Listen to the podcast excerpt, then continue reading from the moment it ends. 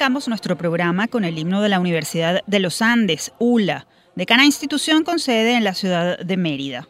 La melodía está cumpliendo 72 años, pues fue compuesta en 1947, cuando la Dirección de Cultura de esa universidad convocó un concurso para su creación.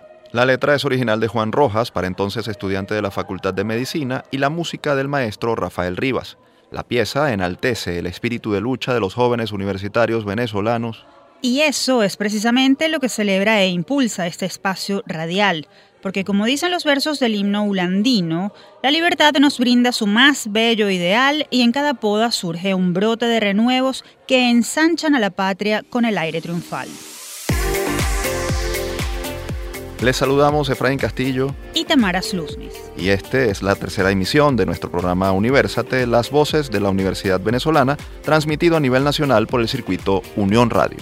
Este espacio es producido por Unión Radio Cultural y la Dirección General de Comunicación, Mercadeo y Promoción de la Universidad Católica Andrés Bello. En la Coordinación General de Producción está Isabela Iturriza. En la Jefatura de Producción están Inmaculada Sebastiano y Carlos Virgües. En la producción, José Ali Linares. Y en los controles, Fernando Camacho y Giancarlos Caraballo.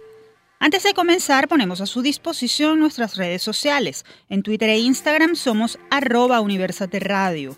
Nuestro correo electrónico es produccionuniversate.gmail.com. Nuestra emisión comienza con un breve repaso por algunas de las noticias destacadas del mundo universitario venezolano.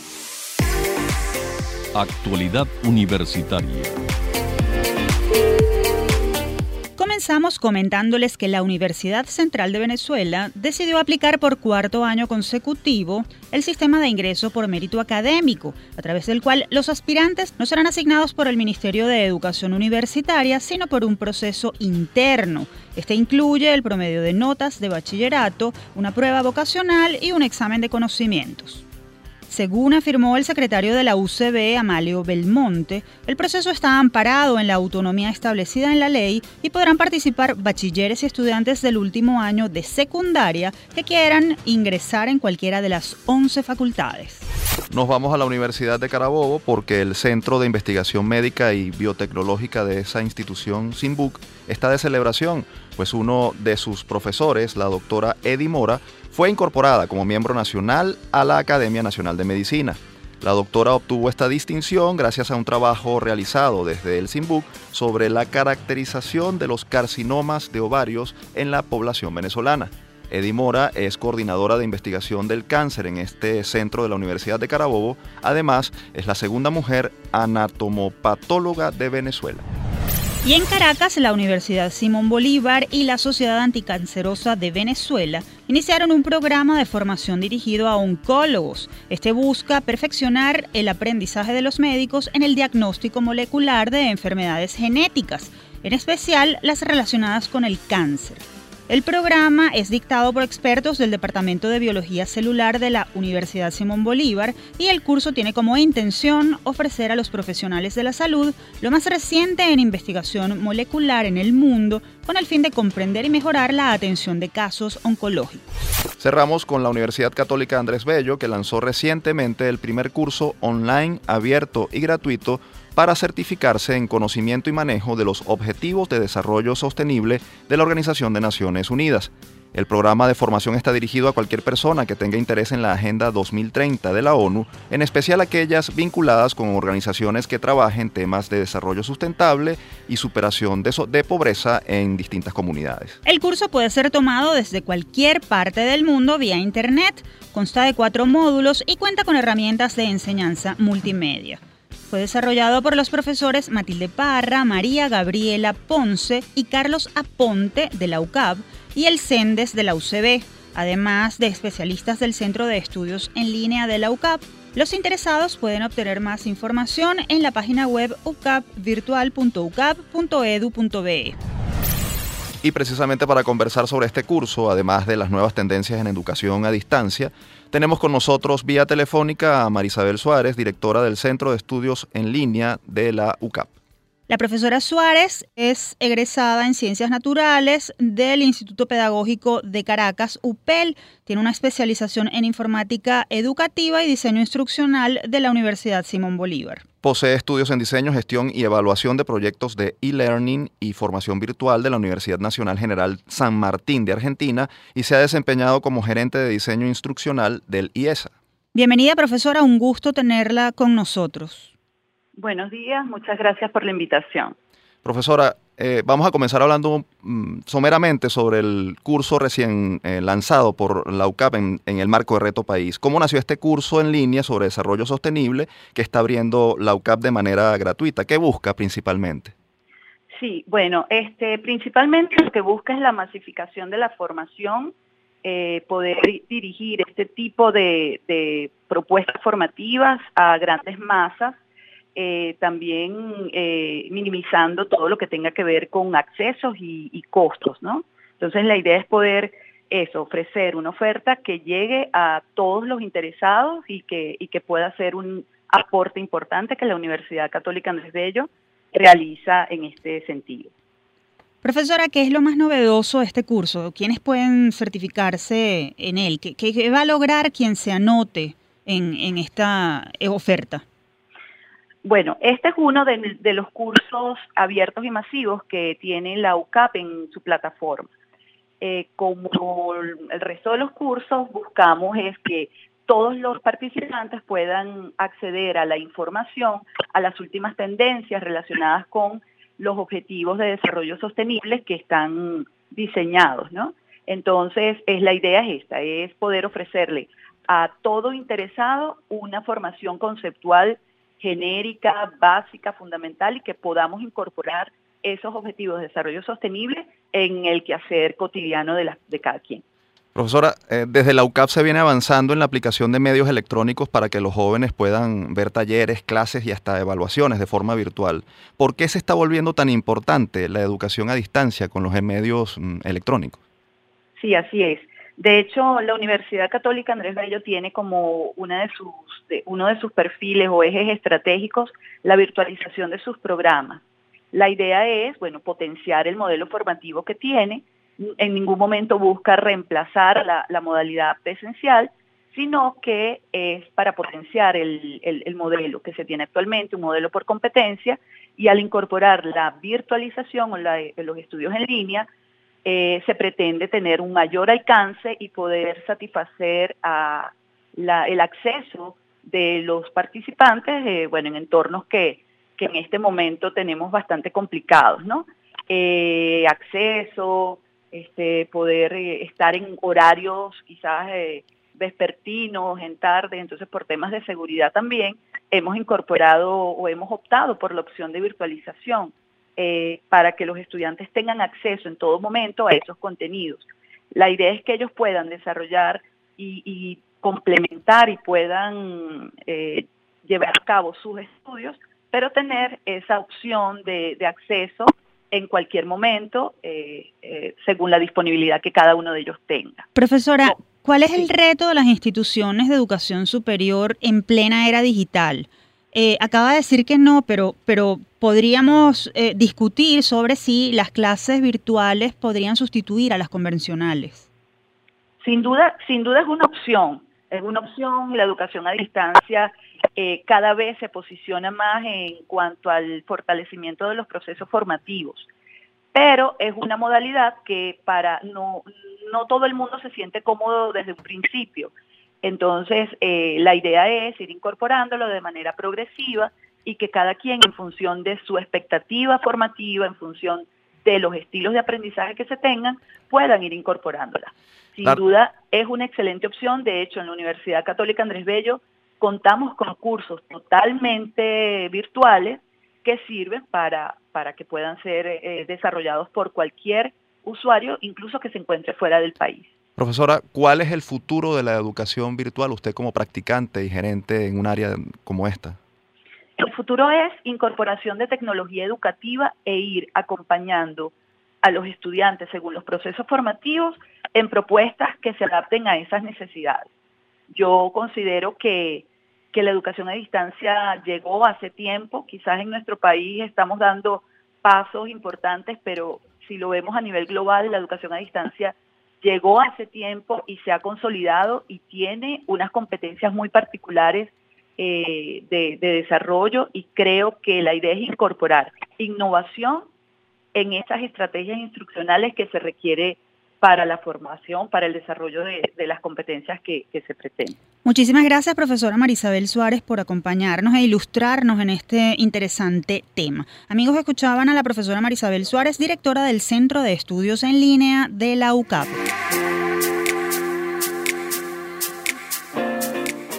Regreso conversaremos con Víctor Márquez, director de la Asociación de Profesores de la UCB, sobre la realidad del sector universitario y las alternativas que proponen los docentes para sortear la crisis de las instituciones de educación superior en Venezuela. Es momento de recordarles nuestras redes sociales. En Twitter e Instagram somos arroba Universate. Nuestro correo electrónico es producciónuniversate.gmail.com. Ya regresamos.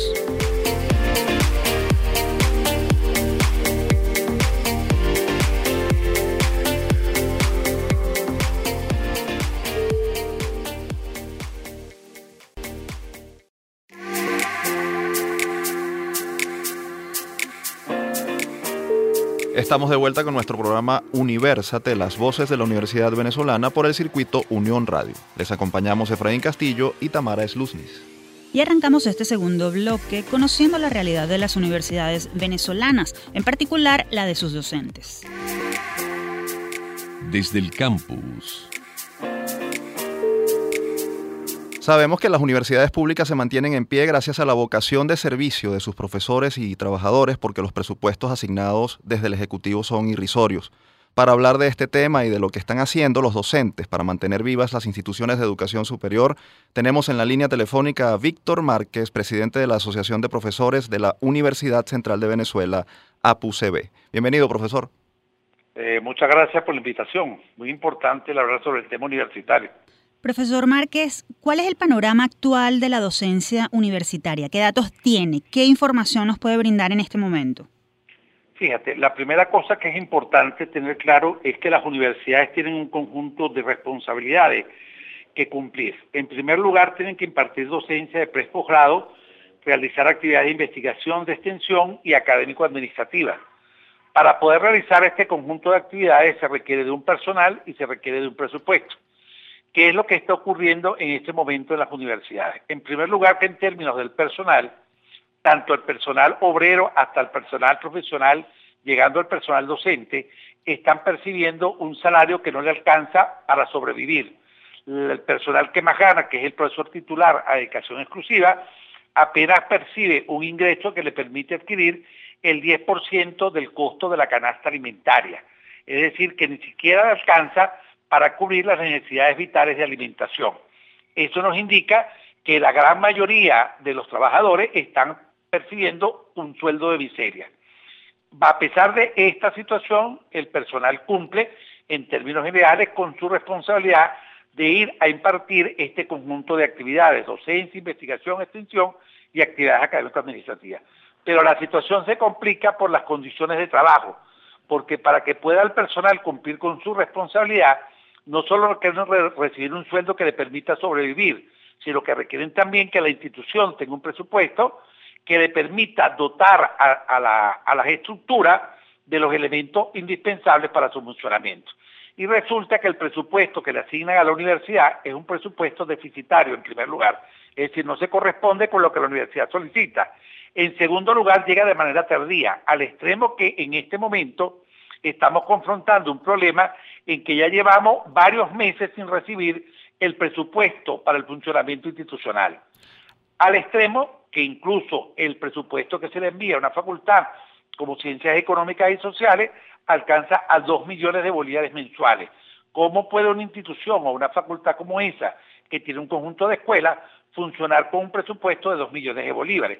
Esto trae como resultado el que no haya el material ni para impartir una docencia adecuada, ni para la investigación, ni para todas las actividades que tiene que hacer el cuerpo docente y el equipo directivo.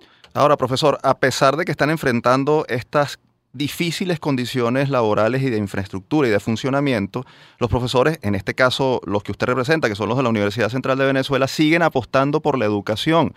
¿Cómo han logrado seguir adelante a pesar de las adversidades? Bueno, fíjate, en primer lugar, eh, hay una disminución de hecho de la permanencia del personal docente en la institución, porque para poder mantenerse tienen que ir a trabajar en otra parte o obtener otros mecanismos de ingreso. Siguen cumpliendo en lo esencial con las actividades de docencia. Está disminuida las actividades de investigación y fundamentalmente, bueno, hay una vocación de sacrificio del personal docente para evitar el cierre de la universidad. Fíjate, el problema que está viviendo el personal docente no es un problema exclusivamente gremial, es fundamentalmente un problema de orden académico. El Consejo Universitario debería pronunciarse sobre existe viabilidad para el funcionamiento institucional y no hacer que el cuerpo docente tenga que ir a conflictos y a paros como los que están ocurriendo en este momento como producto de la situación laboral, porque son esas condiciones las que están generando el conflicto, pero ese conflicto tiene que ver con el funcionamiento de la institución. Entonces, ¿qué estamos haciendo los profesores? Bueno, trabajando con las uñas, en algunos casos disminuyendo la calidad de la docencia, que esto también tiene un límite que nosotros podemos aceptar. Es decir, por ejemplo, nosotros no podemos permitir que desaparezcan las asignaturas de carácter práctica. Entonces, está ocurriendo en algunas facultades que las asignaturas son fundamentalmente teóricas, no se está desarrollando los pensos de estudio de manera adecuada, los estudiantes no están pudiendo hacer una prosecución tal como está establecido, bueno, todo producto de la crisis que está viviendo la institución universitaria. Pero los profesores están haciendo un inmenso sacrificio, este, a pesar de las condiciones en las cuales están, para que la institución no se cierre. Estamos hablando con el profesor Víctor Márquez, presidente de la Asociación de Profesores mm, de la Universidad Central de Venezuela. Profesor Márquez, sabemos que los paros son una medida de protesta ante la falta de recursos para, para funcionar y, y, ante la situación precaria que enfrenta la universidad. Ahora, le hago dos preguntas. Por un lado, ¿qué tan efectivos son para lograr las reivindicaciones y, y, lograr todo aquello que ustedes están persiguiendo? Por otro lado, ciertamente pareciera que existe la posibilidad de cierre de la universidad, pero en ese caso, ¿no es peor que la universidad esté cerrada? Fíjate, el cierre de la universidad desde el punto de vista de lo que son sus obligaciones lo está produciendo el gobierno. No lo están produciendo la protesta del sector universitario, independientemente de cuál es el sector que esté protestando. E incluso es importante tener claro que el sector que menos se paraliza es el sector docente.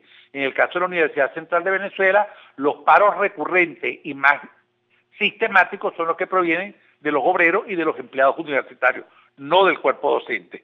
Eh, para la paralización de actividades promovidas por el cuerpo docente en este momento tiene que ver con su primera pregunta. Efectivamente, es poco el resultado que producen las protestas de todo el sector universitario. No le hacen caso ni a los reclamos de las autoridades, ni a los reclamos del Consejo Universitario, ni al de los gremios. Por eso en este momento la lucha está planteada en otros términos, es decir, en términos de que hay que salir del gobierno actual para que realmente se pueda responder y solucionar la problemática que está viviendo el sistema universitario. Profesor, hace unos días el rector de la Universidad Simón Bolívar, Enrique Planchard, llamaba a la comunidad universitaria a activarse para enfrentar la crisis de financiamiento y empezar a pensar y proponer soluciones que eviten el cierre técnico o colapso de las universidades. Desde la UCB, ¿qué proponen ustedes como profesores para enfrentar o por lo menos para paliar la crisis a corto plazo y mantener abiertas las casas de estudio y la docencia activa, que sabemos que es el objetivo final de ustedes como, como docentes?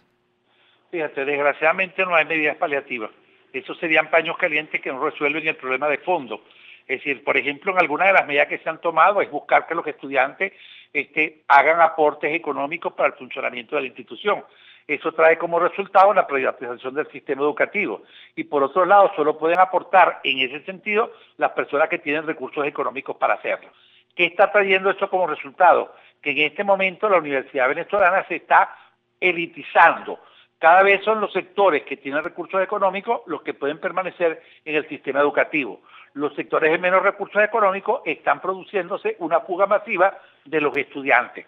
Si nosotros vamos a las aulas de clase, las aulas de clase están semivacías. Si nosotros vamos a ver las actividades de campo, las actividades de campo están profundamente disminuidas pero al mismo tiempo todos los elementos para que funcione la institución y que permita que los sectores de menos recursos permanezcan dentro del sistema educativo, bueno, han desaparecido. Por ejemplo, no hay comedor universitario. Ahora, mantener el comedor universitario implica un gasto significativo. Ese gasto significativo no puede venir, provenir de donaciones y de ayuda digamos, puntuales en algún momento. No se requiere de un presupuesto que permita cumplir con las cuatro funciones. Entonces, hay algunas medidas que se han tomado que solucionan momentáneamente el problema, pero que no lo van a resolver en definitiva. Por ejemplo, los alumnos compran bombillos. Bueno, esos bombillos durarán un tiempo y se van a quemar por la situación de electricidad del país y volveremos nuevamente al problema. Pero es que están robándose los equipos de computación, están robándose equipos de investigación. Nada de eso es posible reponerlo a través de medidas de esa naturaleza. El problema de fondo solo se solucionará en la medida en que en el país se produzca un cambio de gobierno y un cambio de sistema. Si eso no ocurre, se seguirá profundizando la crisis en el sistema educativo. Mm, profesor, finalmente ante este panorama, ¿es posible ser optimista? ¿Qué, mensaje le puede dar usted a sus colegas docentes y sobre todo a los estudiantes respecto al futuro de la universidad en Venezuela? Fíjate, eh, es comprensible que la gente esté viviendo una situación de preocupación en relación con su futuro por toda la situación que está viviendo el país. No obstante, bueno, no hay otra alternativa que pelear por los derechos. Es decir, todas las conquistas de carácter social no han sido el fruto de dádivas, han sido el fruto de peleas de carácter histórico para producir determinadas condiciones. Entonces, bueno, no hay otra alternativa que continuar luchando por aquello que está establecido en la Constitución como derecho, de lo que está establecido en la Declaración Universal de los Derechos Humanos, que es el acceso a la educación y a una educación de calidad. Este, la propia Constitución establece que el sueldo de los profesores tiene que ser un sueldo que se corresponda con la importante misión que ellos tienen y que al mismo tiempo le permita cumplir con sus necesidades fundamentales, básicas y otro tipo de necesidades, como prepararse, como desarrollarse en el plano profesional. Nada de eso está ocurriendo ahorita. Como eso no está ocurriendo, la fuga del recurso humano, del personal docente, de investigación, administrativo y hasta obrero es masiva y cada vez tenemos menos docentes dedicados a la institución cada vez son los profesores que a pesar de que están a una dedicación superior, bueno, le están dedicando menos porque si no, no tienen como irse a otro lado a conseguir el recurso para poder sobrevivir y de alguna manera financiar el funcionamiento institucional. Bueno, hay que seguir luchando por los intereses del país, hay que seguir luchando por los intereses de carácter social. Muchísimas gracias, profesor, por aceptar la invitación de Universate y darnos su valiosa opinión. Escuchaban a Víctor Márquez, presidente de la Asociación de Profesores de la UCB. Y ha llegado el momento de estimular la curiosidad y la memoria. Si viven o han visitado Caracas, alguna vez en su vida han pasado frente a este gigantesco y colorido mural de 165 metros de largo. ¿Recuerdan cuál es su nombre y quién es su autor? La trivia.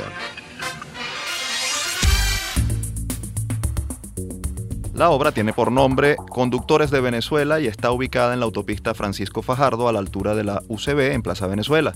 Inaugurada en 1999, la pieza hecha con 45.000 baldosas de grés se ha convertido en un símbolo de Caracas. Es una creación del recordado caricaturista, poeta y humorista Pedro León Zapata y en ella se pueden apreciar figuras renombradas de la historia junto a ciudadanos comunes que rescatan la civilidad venezolana. Entre las caras conocidas que adornan este mural se encuentran las de Simón Bolívar, Simón Rodríguez y Teresa de la Parra, también Armando Reverón y José María Vargas, quienes se mezclan con el paisaje de automóviles de la ciudad. Sin duda alguna, el mural Conductores de Venezuela de Pedro León Zapata es una obra emblemática de nuestra ciudad capital, por lo que es justo y necesario protegerla y cuidarla como parte de nuestro patrimonio. Interesante la trivia de hoy, Efraín, sobre todo porque ya son dos décadas las que tiene este precioso mural adornando y enalteciendo lo bueno de la venezolanidad, allí en la entrada de la UCB. Y ahora es momento de hacer una pausa en esta edición de University. Al regreso, en nuestra sección Generación 2020, conversaremos con Andrea González, una joven universitaria del Estado Bolívar que decidió ponerse en acción para ayudar a otros a través de su fundación Este Voluntario. Ya regresamos.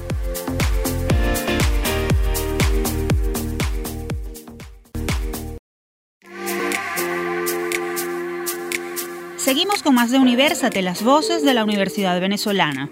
Recuerden que estamos al aire a nivel nacional a través del circuito Unión Radio. También tienen a disposición nuestras redes sociales en Twitter e Instagram, arroba Universate Radio, y el correo electrónico producciónuniversate arroba gmail.com. Y es momento de ponernos al día con lo que ocurre fuera de nuestras fronteras. El mundo gira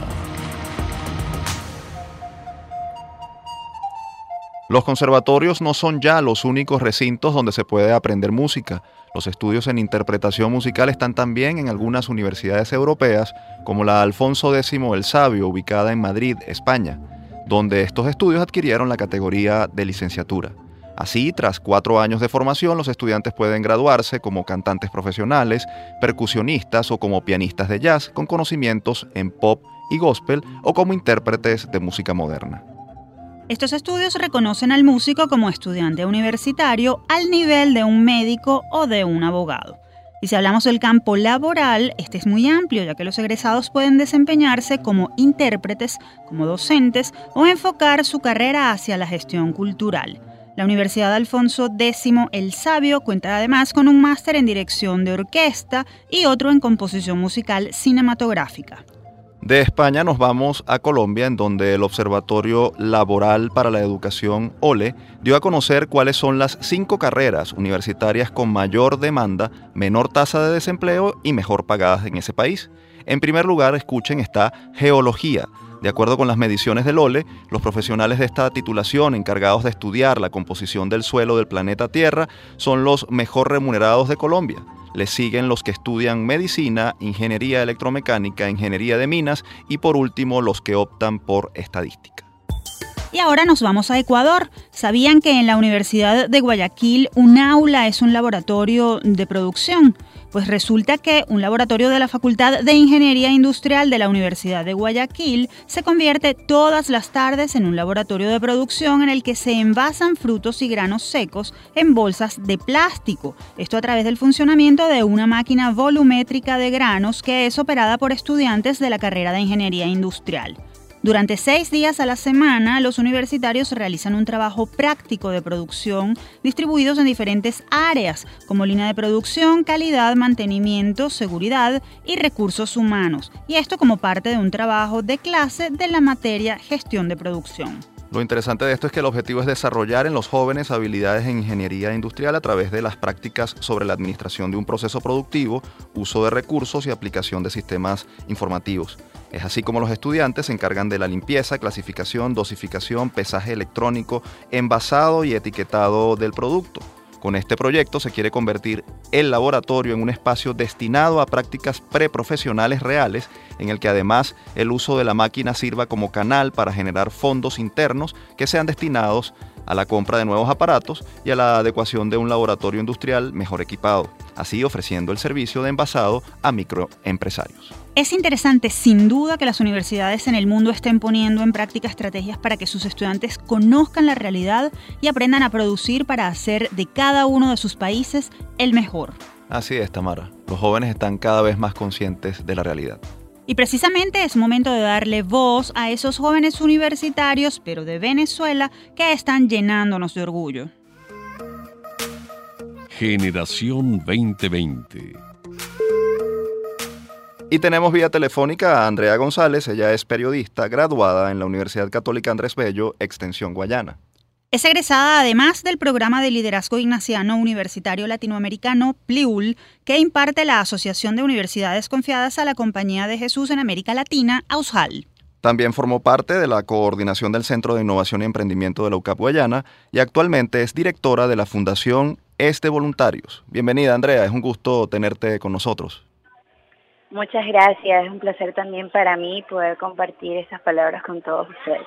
Andrea, háblanos sobre tu experiencia en ES de voluntarios y, cómo eso ha llevado a que tomes la iniciativa de formar jóvenes voluntarios en Guayana.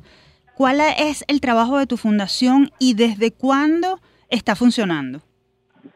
Ok, ES de voluntarios es un sueño que nació desde el 2015 con la preocupación de promocionar el voluntariado social, el servicio social. Como comunicadora me preocupé mucho eh, en el área social sobre cuáles eran las necesidades que tenían las fundaciones y organizaciones sociales. Me di cuenta que la necesidad de promoción era muy grande. Muchas cosas positivas que se están haciendo a nivel social, dado el contexto país que se están realizando, no son visibles. Entonces, es de voluntarios, nació con una iniciativa de dar visibilidad a todo el hecho social que personas voluntarias están realizando en Ciudad Guayana. Además, ahora 2019, además de ser ese proyecto comunicacional para fundaciones y voluntarios, somos una red de voluntarios en el que incluimos a jóvenes y personas que están comprometidas con un problema social y que están dispuestas a aportar para su solución. De esta manera llevamos a cabo la formación de personas para que sean líderes sumando voluntades, es decir, líderes que estén sumando cada vez más al aporte social, que ellos puedan entender qué es ser un voluntario, cuáles son los derechos y deberes de un voluntario, cuáles son las áreas de trabajo social que puede, que puede realizar una persona de manera voluntaria. De esto se trata es de voluntarios, un proyecto que promociona el voluntariado y el trabajo social de principio a fin.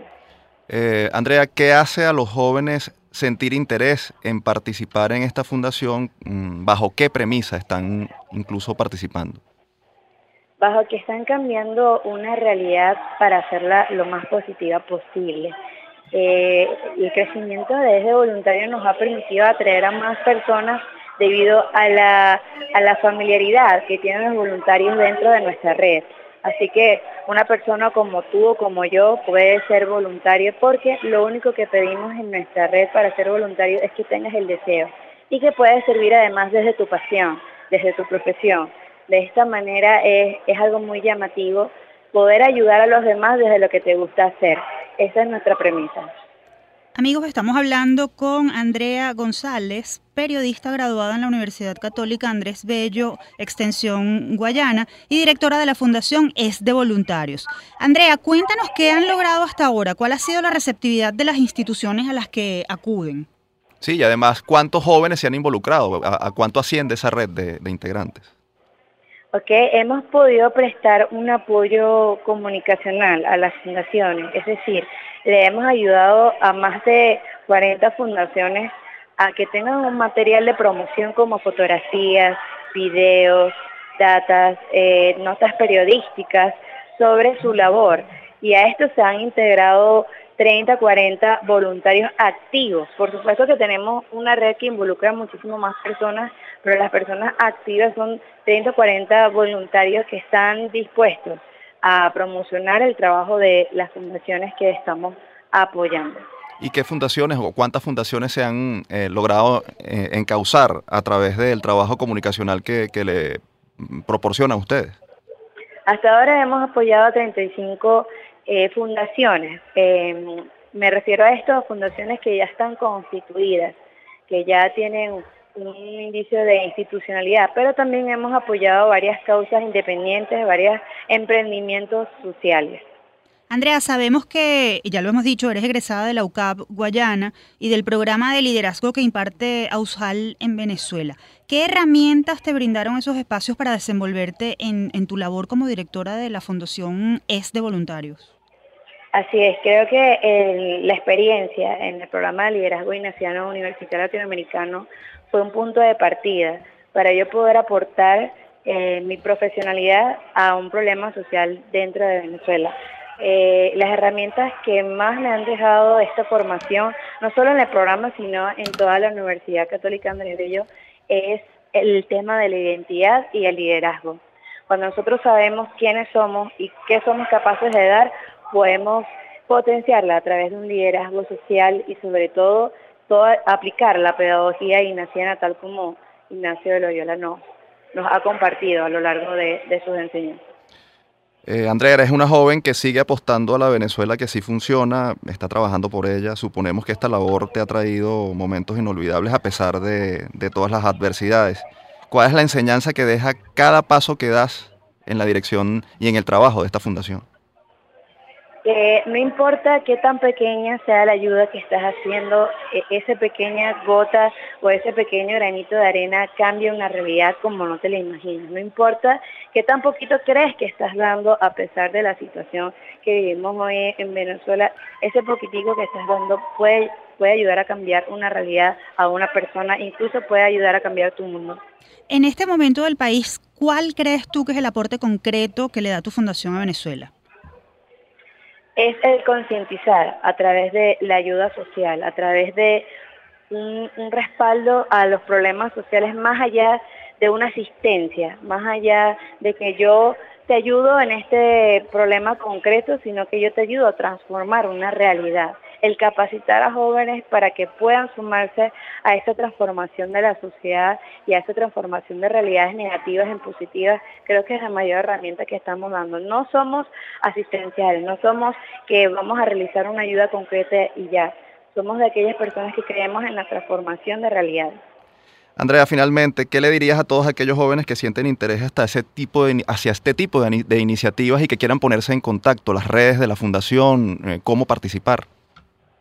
Así es, si esta persona que nos está escuchando siente algún deseo de ayudar a los demás, pero no sabe cómo, en nuestra red de voluntarios puede encontrar, porque te ofrecemos cualquier cantidad de voluntariados que puedas realizar, importante que esté ligado a lo que más te guste hacer. Puedes ubicarnos en nuestra página oficial de Instagram, arroba es de. Si nos envías un mensaje directo podrás eh, recibir el formulario de registro y de ahí vas a pasar a, realizar una entrevista que te permitirá a nosotros ubicarte en un, en un estado de realización para que puedas escoger qué tipo de voluntariado quieres realizar. Escuchaban a Andrea González, su cabista y directora de la Fundación Es de Voluntarios. Esta fundación funciona en Ciudad Guayana, Estado Bolívar. Si ustedes conocen a algún universitario como ella y desean dar a conocer su trabajo, pueden escribirnos a arroba Radio en Twitter e Instagram o al correo producciónuniversate.gmail.com. Ahora es momento de hacer una nueva pausa. Así es, Tamara. Al regreso conoceremos las informaciones que están en agenda en las universidades venezolanas. No se aparten, ya regresamos.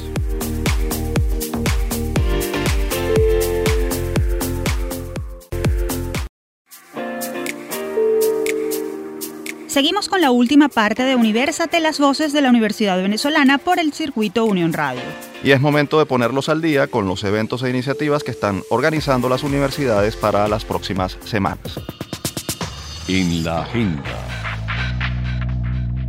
La Universidad Simón Bolívar anunció la convocatoria a la cuarta edición del Premio de Cuentos Santiago Anzola Omaña. Este busca promover la escritura de ficción entre los estudiantes universitarios residentes en Venezuela. El periodo de recepción de manuscritos comenzó el pasado primero de mayo y culminará el primero de septiembre de 2019. Los estudiantes que deseen participar podrán enviar sus trabajos a través del correo electrónico premio santiagoanzola 2019 gmail.com. El ganador recibirá 500 dólares, un iPad 2019 y la publicación del cuento en la página web premiosantiagoanzola.com.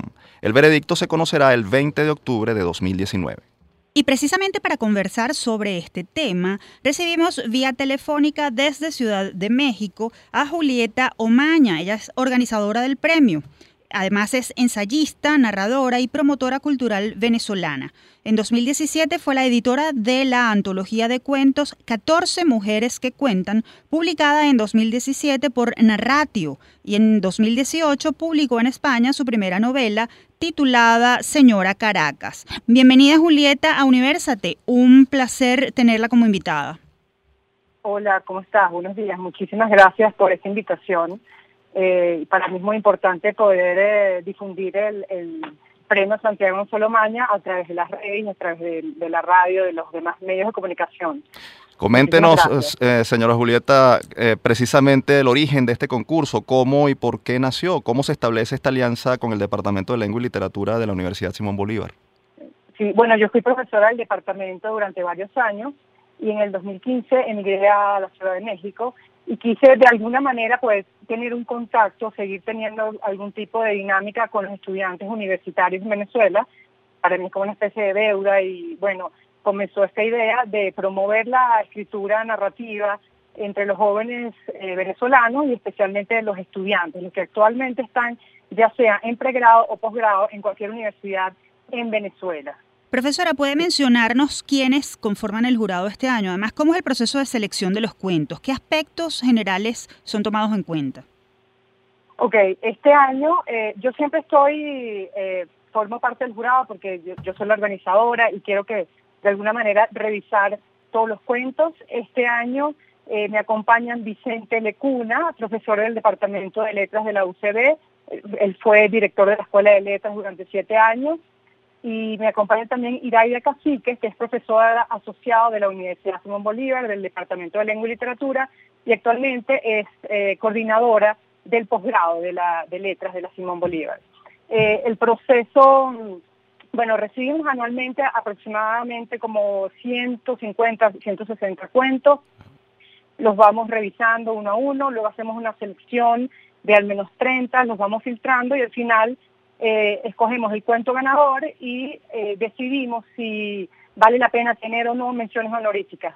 Casi siempre tenemos varias menciones honoríficas. El año pasado tuvimos tres menciones, además del premio ganador, y debo decir que la calidad de los ganadores y las menciones ha sido excelente.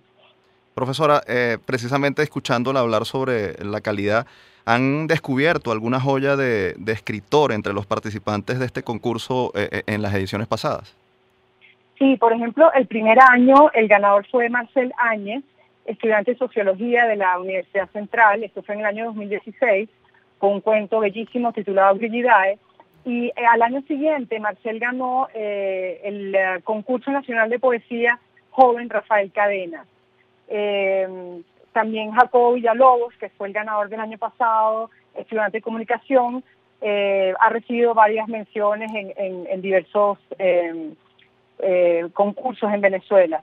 Y sí, es impresionante ver la, calidad de, los ganadores, sobre todo eh, son muchachos que no necesariamente son de, la escuela de letras, tenemos de comunicación, inclusive el año pasado tuvimos una mención honorífica de un estudiante de medicina, eh, pero que son muchachos con muchísimas ganas de escribir, que se ven que han leído mucho, y que no necesariamente quizás van a ser eh, escritores, porque es muy difícil quizás vivir de, la literatura, pero que hay muchísimo, muchísimo talento.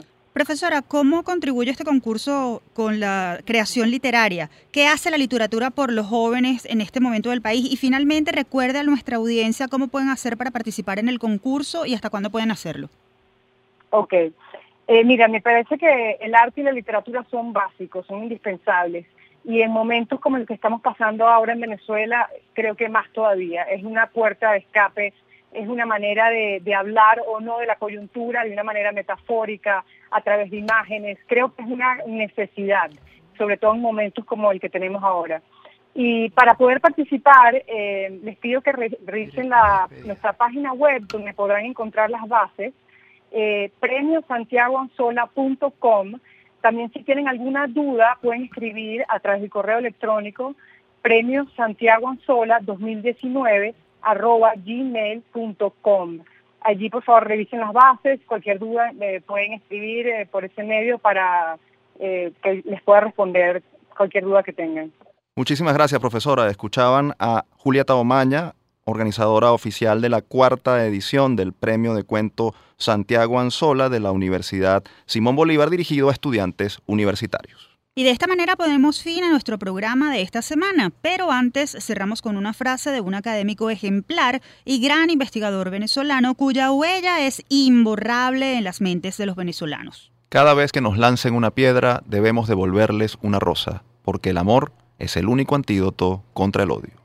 La frase es del doctor Jacinto Convit, médico egresado de la Universidad Central de Venezuela y científico venezolano que nació en Caracas en 1913 y falleció en 2014 a los 100 años de edad. Convit desarrolló con éxito la vacuna contra la lepra, recibió el premio Príncipe de Asturias de Investigación Científica y Técnica en 1987 y además fue nominado al Premio Nobel de Medicina en 1988. Y gracias por su atención. No olviden seguirnos a través de nuestras redes sociales arroba Universate Radio. Les recordamos que este espacio es producido por Unión Radio Cultural y la Dirección General de Comunicación, Mercadeo y Promoción de la Universidad Católica Andrés Bello. En la coordinación general de producción está Isabela Iturriza. En la jefatura de producción, Inmaculada Sebastiano y Carlos Virgües. En la producción, José Ali Linares. En los controles, Fernando Camacho y Giancarlos Caraballo. Y en la conducción, Tamara Sluznis y Efraín Castillo. Hasta la próxima.